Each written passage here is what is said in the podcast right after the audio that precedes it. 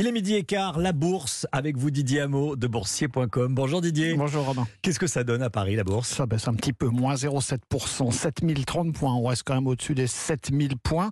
Après un début d'année en nette hausse hein, de l'ordre de 9%, le marché s'est mis dans l'attente des réunions des banques centrales, en particulier celle de la Réserve fédérale demain aux États-Unis. La Fed qui devrait remonter ses taux directeurs de 0,25%. Jeudi, ce sera le tour de la Banque centrale européenne qui devrait aussi relever de nouveau ses taux directeurs pour mieux maîtriser l'inflation. Vous en parliez à l'instant, on est à 6% en France.